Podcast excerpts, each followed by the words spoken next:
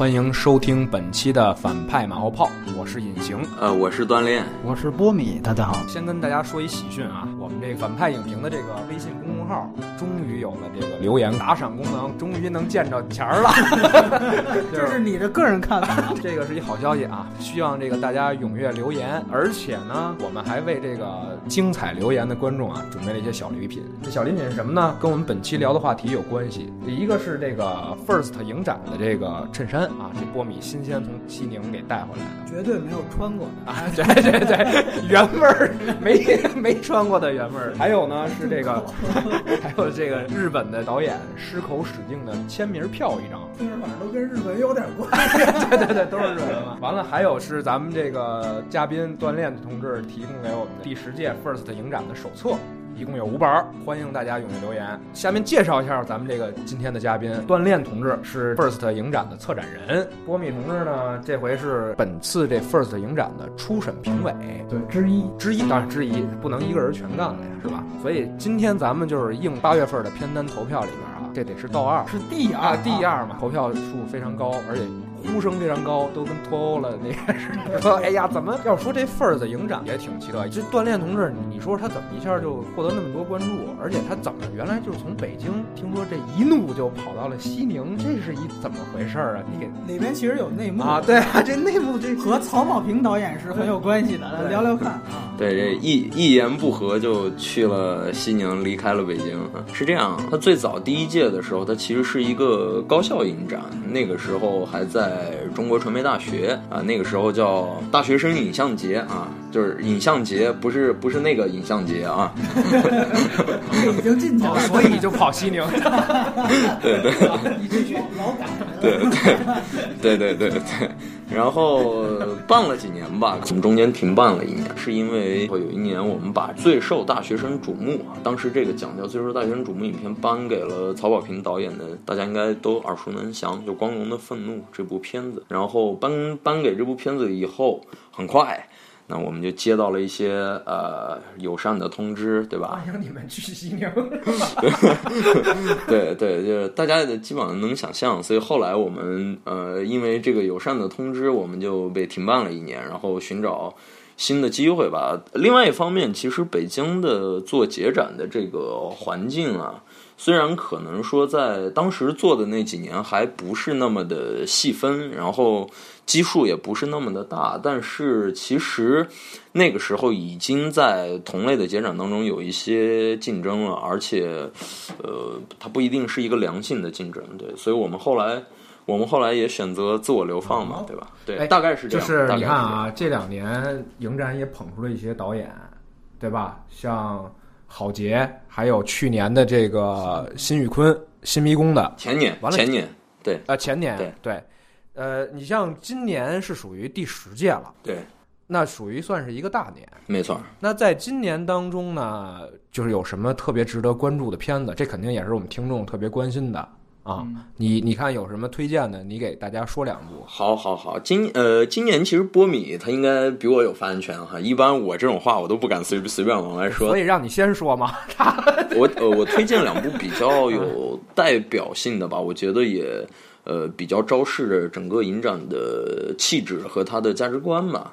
那一部可能是大家都在提，因为这阵儿老有人提，就是《中邪》啊，《中邪》一个非常低成本的，就是我们开玩笑说是中国式呢喃盒哈，呃，非常低成本，七万块钱不到的一部伪纪录片外壳的恐怖片，国产恐怖片。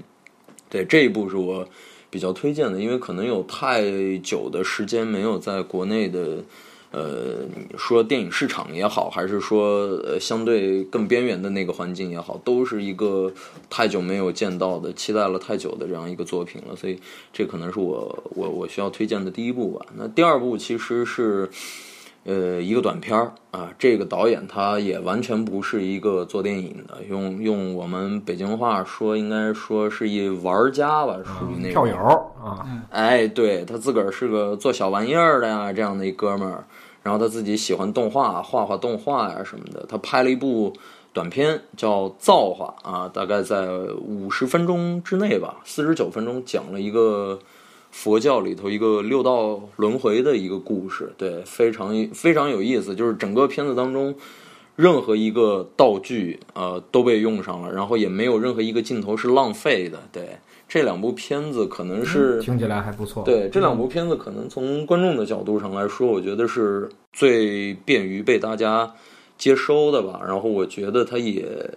一定程度上代表着影展一定的属性哈，当然是呃某些方面啊，某些方面对，所以我我可能我我首先想起的会是这两部，就是看了这片子，你就大概能有一个对影展的一个气质的把握，是这意思吗？其实不能这样，其实不能这样，你看看 咱们这个波评的，你来给咱说一说。我个人其实比较推荐的是两个纪录片。我其实这次，我个人觉得纪录长片里面的好作品是要比呃这个剧情片要多的。然后我也采了几个导演，也是都有关于纪录片的。一个是这次拿了纪录长片奖的《昨日狂想曲》，这个有机会吧，看看能不能最后写成报道。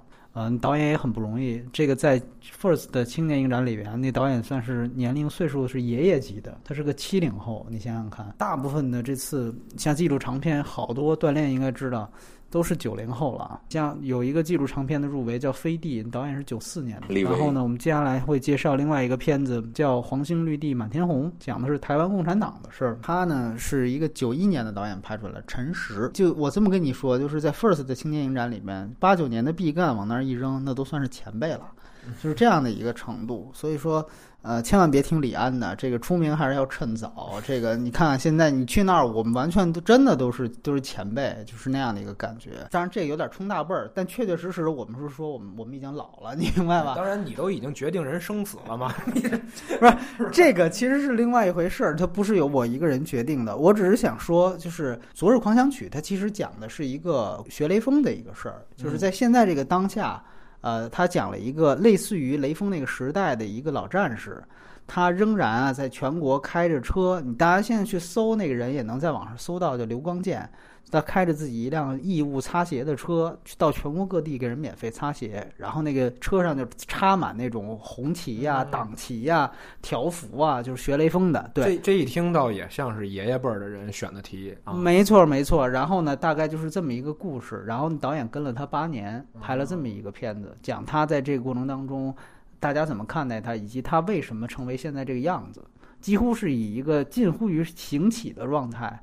在做这样的一件事情，啊，它究竟它背后发生了什么事儿？它跟体制的也好，跟其他的方面也好，这是一个片子。然后另外一个片子呢，就刚才提到的《黄兴绿地满天红》，讲的呢是台湾共产党。我们很多人都不知道，就是嗯，导演当时跟他聊，他就说，其实台湾也有很多人根本就不知道，台湾年轻人根本就不知道台湾还有这么一个党。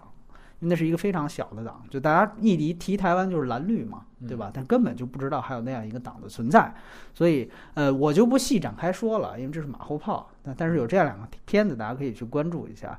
所以我个人的感觉是，这次纪录片的精彩程度要远远高于剧情片。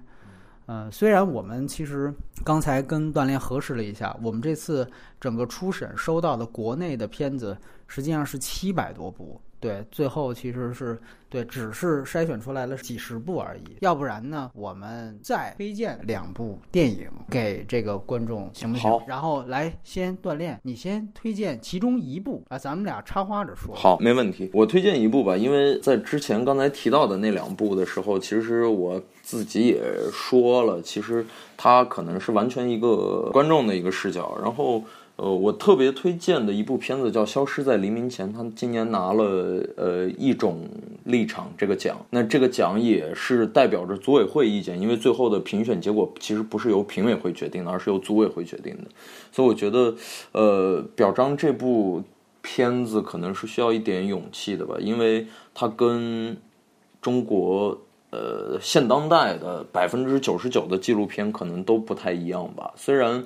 呃，大家都在说中国的现在的纪录片的整个的创作生态要领先剧情片很长时间，但是我们依然发现，在中国可能有百分之六七十、七八十甚至八九十的作者，他们都不愿意承认他们自己拍的那个东西是主观的。对，但是我们说在北方纳鲁克的时候，那东西本来就是一个主观的东西了，他们不承认镜头与镜头之间的这种剪辑是带有主观的色彩的东西的，所以说。金行真的这部《消失在黎明前》，它恰恰是用这种反是反当代的这样的一个电影语言，它完全用排演的方式排了一个所谓的我们现在姑且叫它真实电影吧，就是它的故事完全都是故事盒，完全都是真实发生的，但是它它的所有的桥段呃是参照生活，然后用用人来进行再次排演、再次重现的。那这个东西其实。对，无异于它提升了这个片子很高的美学价值嘛，因为都是设计好的。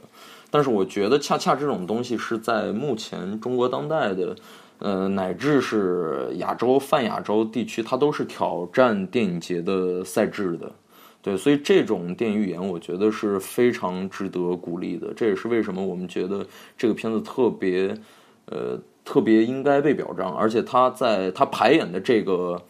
呃，层面之下，它其实依然是有一个表达的，就是跟记录跟我们说中国传统的那些纪录片的表达也是贴近的，所以我觉得它非常非常好，非常好。有机会我也希望大家能看到这部电影。等于刚才你说这个奖其实不是王家卫他们决定的，是你们来决定的，是这样是吧？没错，没错，是组委会决定的这个奖。对，我其实想推荐了一部另外一部纪录长片，叫做《无土》。就是无土五民的那个无土，呃，它其实是年初入围了柏林的一个单元，对论坛单元。然后很遗憾，对论坛单元就跟树大招风是一个单元，哎，呃，当时其实呃，除了树大招风，另外一个比较受关注的在柏林那边就是这个纪录片，它讲的是北京肖家河的一个强拆的事件，呃，这个其实是也是非常具有社会关注的一个题材。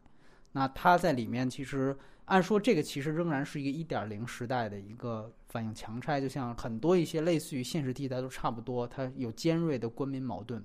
但这这里面有两个比较特殊的地方，一个比较特殊的地方就是他关注的这个主人公，他本身就像波米一样，就像隐形一样，甚至像以前的锻炼一样，我们都是 以前的锻炼，因为他以前也是一个做电台的哦。那这个可能大家还不知道。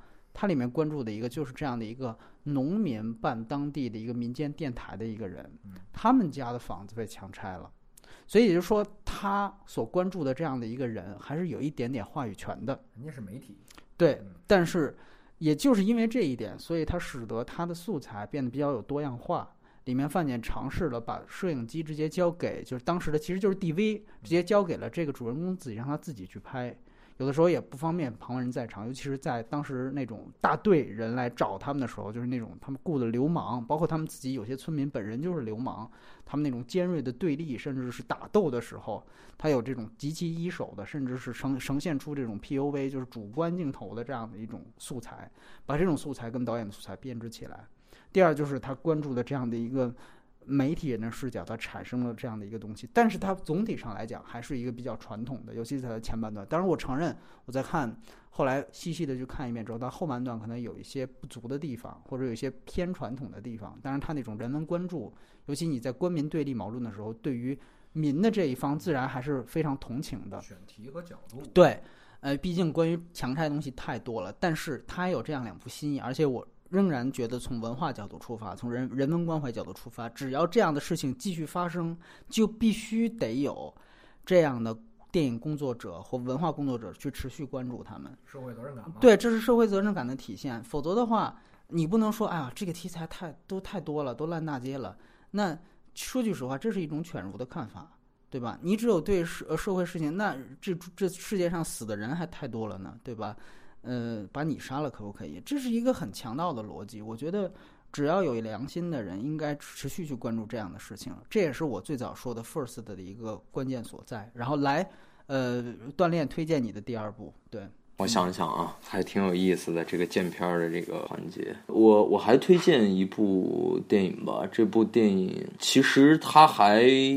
挺反传统的，但是又继承了一些东方的一些美学特质的东西吧。呃，叫《八里沟》，是一部动画片，很喜欢。对对对，对对对，实验动画其实算是。没错没错没错，其实是一个跟刚才波米讲，呃，李晓峰老师的《昨日狂想曲》一样，是一个已经不太属于青年范畴的一个导演 拍的一部作拍的一部作品了。但是，呃，他的语言之成熟，然后做工之之脑洞大开哈，就是我觉得给给我们留下了特别深刻的印象。就是他对某种程度上来讲，我觉得可能是呃近不留情面的说吧，我觉得近五年 First 可能收到的最棒的一部动画片。嗯嗯对嗯嗯，好，这个一定要关注一下，而且它其实深埋的也是一个有点女权色彩的一个。没没错没错，其实它的故事本身其实大家都能明白，只是它的表现方式非常具有想象力。没错，这是长篇吗？是短片，动画短短片动画实验短片。对对对对对，这个我记得当时我们在初审的时候没讨论，就直接过。就惊讶。啊，一定直直没有悬念的。然后，对我最后再推荐一部，我觉得是这次 First 影展的一个遗憾。我不知道待会儿锻炼能不能也解释一下这个事儿。好，呃，其实就是《国界》，这是一部剧情长片，也是我推荐的四部电影里面 唯一一部剧情长片。这个电影讲的是一个当下非常热点的题材，就是北逃，就是朝鲜逃到中国的这些难民。嗯，他讲了这样的一个脱北者，他讲了这样的一个女性的脱北者的一个事情。呃，这个片子呢，呃，说句实话，它的纯熟度和它的完成度，包括它的这种就是戏剧张力等等方面，它是一个剧情长片。我再提醒，长片很见功力，非常完整，就是你放到院线去放，也能让普通观众很揪心。包括因为韩国也拍过一些像北逃啊，包括像罗洪镇这次在他们的 First 当这个训练，其实他的黄海里面也有一点涉及这样的背景，当然它不是作为主要的。对，呃，说句实话，当然了，跟它是入对当然跟这个呃罗洪镇的没法比啊，这个咱们实话实说。但是它作为一个标准的商业片来看，具有人文关怀的商业片来看，它实际上是非常纯属的一个电影。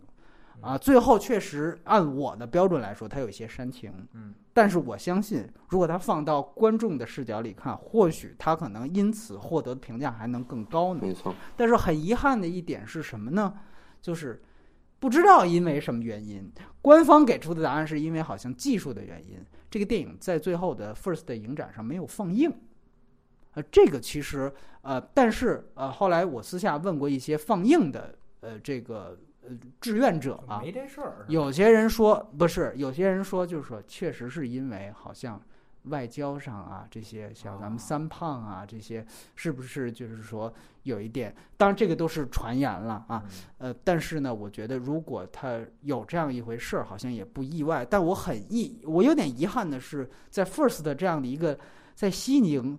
离这个朝鲜这么远，就是萨德系统也覆盖不到的这么一个地方，怎么也对对，三胖怎么能？他们你这火箭基本上射来就掉海里了，怎么能够关注到这样的？对对，二踢脚怎么能炸着？所以我也不知道这个事情，嗯，就锻炼方不方便谈一下这是是什么情况？但是无论如何，我推荐这个片子，大家先记一下名字，叫《国界》，就是那个“国界”两个字。嗯嗯嗯，这个片子我觉得波米推荐的非常好，然后呃，我也特别希望有更多的人能看到这个片子，但是恐怕是够呛了，对，对，恐怕是够呛了。然后呃，细枝末节的一些原因，我相信大家呃都揣测这个啊空穴来风，基本上也都猜的八九不离十吧。啊呃，确实是呃有一些其他的一些原因，然后为了保护导演、保护剧组的其他的成员保，护了这个，你说说啊，你想想啊，呃，到现在怎么着？到现在都没脱离生命危险啊！因为因为到现在，其实他的演员也不知道这个片子到最后是为什么，然后具体是因为什么样的原因，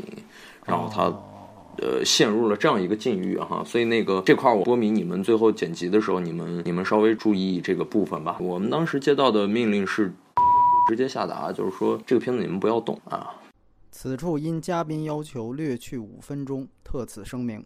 但是呃，最后这个片子还是因为我很坦诚的讲，还是因为票数的问题，他没有拿到奖，没有没有没有拿到奖，就是所以这个我觉得你刚才提到了一个非常关键的一点，波米，就是说这个片子它依然还是用一个商业片的一个手法在拍的，哎，对对对对对对，然后呃，他自导演自己，我跟导演也聊过嘛，因为导演他本人是一个在中国延边生活工作了十七年的这样的一个导演，就他还拿着韩国绿卡，对，所以他拍，对他他拍这样的片子其实一点都不为过。包括他他事后他也问过我，他说：“那这个我我有没有可能把这个电影包装成一韩国电影？就咱咱要么就别别说是一中国电影了，我去国外结展走一走。”我说：“那这个风险你自己得想好，因为。”早些年有张律，对吧？大家都知道是什么样一个情况。我说你得想好，万一出去引发点什么动静，因为我知道釜山在邀他这个片子，而且釜山邀他的目的，其实我很我很清楚，其实是为了噱头的那那个部分。当然，当然，釜山干过很多这样的。其实韩国的电影节经常干这样的事情。之前映亮的那个，没错没错。所以他自己也他自己也特别担忧，就就别说，就别最后。这事儿闹大了，出去，然后你又是一中国国民，拿着韩国绿卡，最后给你弄一个什么五年八年不让你拍电影，那对吧？就再给你这当嫖娼给你抓。对对对对，所以基本上我们后来用一个保护导演，当然也有保护电影节的这样的考虑的一个答复来告诉大家。对，就是你刚才推荐了片子，完了结果还跟这个锻炼官方推荐的还不太一样，你们俩都。不一样是不是？我就想问问你们，咱这 First 影展怎么选片儿？这个选片儿的机制是怎么样？你作为一个初审评委吧，号称还是被很多导演那个追问，你给我们先介绍一下整个选片的一个情况。嗯，那从你工作的角度来讲，呃，待会儿其实。锻炼它作为一个官方声音，我要说的有什么不严谨的地方，它可以纠正，是吧？但是我的观点是不能被纠正的，对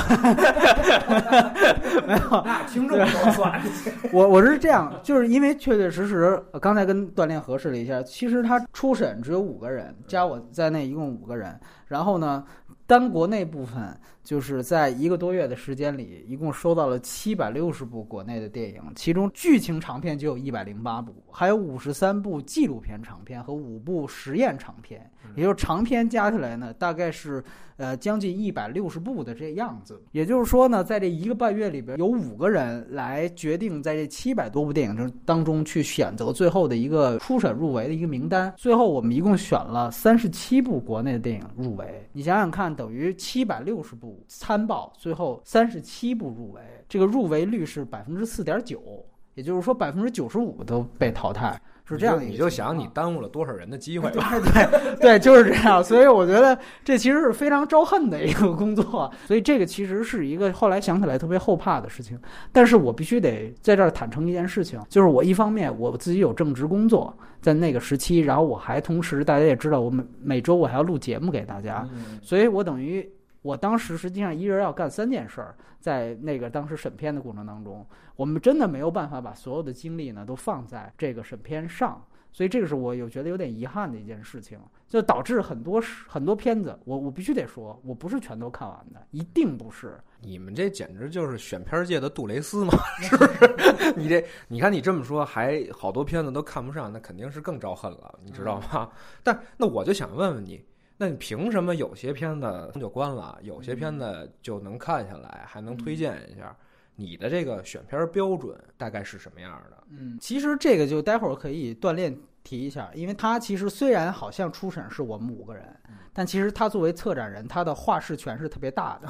我一下就明白为什么有传言说像戛纳有一些，哎，对对，为什么像戛纳有一些这个呃最后出的结果，后来多年之后去采访当时评委会主席，都说我是被主席遥控的这个那个，我就明一下明白为什么有人就你在开会的时候，你会发现确实策展人他们占的比例的权重其实是非常大的。当然，我觉得很好的一方面是作为一个保护，可以让一些片子不至于就是说像遗珠一样被遗漏，这是一方面。另外一方面，肯定还是有一个对于电影质感的最基本的判断，这是来源于美学的，就是你甭管它是什么类型的片，这个其实大家自己心里都有杆秤。最后，其实选选我们进来，无非就是让我们去用我们自己的秤去筛选这个电影而已。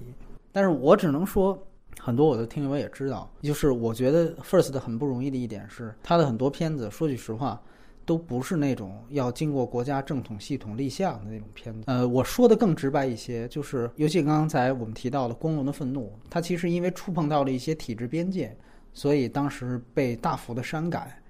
我一直觉得，我认知当中的 First 的影展有一根骨头，就是在这儿，就是它。不去避讳，没有别的意思。我只是说他不去避讳一些政治禁区和政治敏感的东西。那同样，我在选片的时候，我也绝对不会去避讳这些政治禁区和敏感的东西。那你说像雷锋这个事情，拍了他八年，告诉他这个人最后成为一个癫狂的状态，这真的是在歌颂雷锋和雷锋精神吗？一定不是。但这个片子最后拿了纪录最佳长片奖。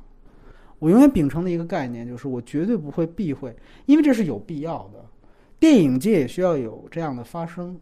所以我个人觉得，甚至我可以坦诚讲，有一部我当时在初审坚持的片子，像有一部短片叫《冬至》，就是这个香港浸会大学的一个导演拍的。那片子讲的是八十年代严打的事儿。严打这个事儿在中国现在是一个禁区。现在有一个小道消息说，那个刚刚拿了金熊奖的那个导演，他好像是准备要拍一个严打，结果最后剧本都没有过。就别看你都国外拿奖了，这个都不能拍。对。但是冬至那个片子，他投到 First 来，他那个就是严格关于严打的事情。当然，我也觉得他是有一定美学存在的，所以我坚持入。但是其他的评审可能有他们自己的看法，这就没有入。但是我一直是秉承这样一个标准，我绝对不避讳这件事情。包括里面也谈及了一些有有些题材是谈及了，比如说二十七年前的一些事情，都有以此为做背景的，像颐和园那样的都有。啊，我都试着我说，其实这样的片子看能不能放进来。有一些真的最后很遗憾没有进来。但是回答你那个问题，就是其实说白了，大部分电影我们还是用美学的这一杆秤，我们最后只能依赖这个东西。我们觉得它其实还是够电影质感的，还是够一部合格的电影，而非我们传统意义上的烂片的话，我们就把它保留。然后如果不够的话，大部分都是不够的，就把它筛掉，就这么简单。就说白了，这是很主观的一件事情。所以我有的时候也在想，刚才也跟锻炼核对了一下，就是复审是七个人。最后，王家卫组成的终审评审团也是七个人，但是初审要淘汰百分之九十五的片子，却只有五个人。我就是我总是在想，如果能够提个意见的话，就是以后如果这个审片时间能够周期稍微长一点，人数稍微多一点，对于初审这么大的工作量也好，我觉得这个才是对于导演一个更好的保护。因为我们真的没办法，我扪心自问，我非常遗憾，甚至有点愧疚，但是我要有工作要做。我不能把全身心的把这个扑在像锻炼一样扑在这样的一个电影节的事业上。对对对，对，这个确实是因为我原来也有人邀请过我当这种。电影节的初审评委，这是一苦差事、累差事，对，在而且听你这么一说，就是其实是是一个时间紧、任务急的事儿。那么我就是说想问问锻炼，你们这个为什么安排的时候要这样做？就是把这么重要的一个环节给居然交给了我，对，能怎么能交给他呢？怎么就交给他了呢？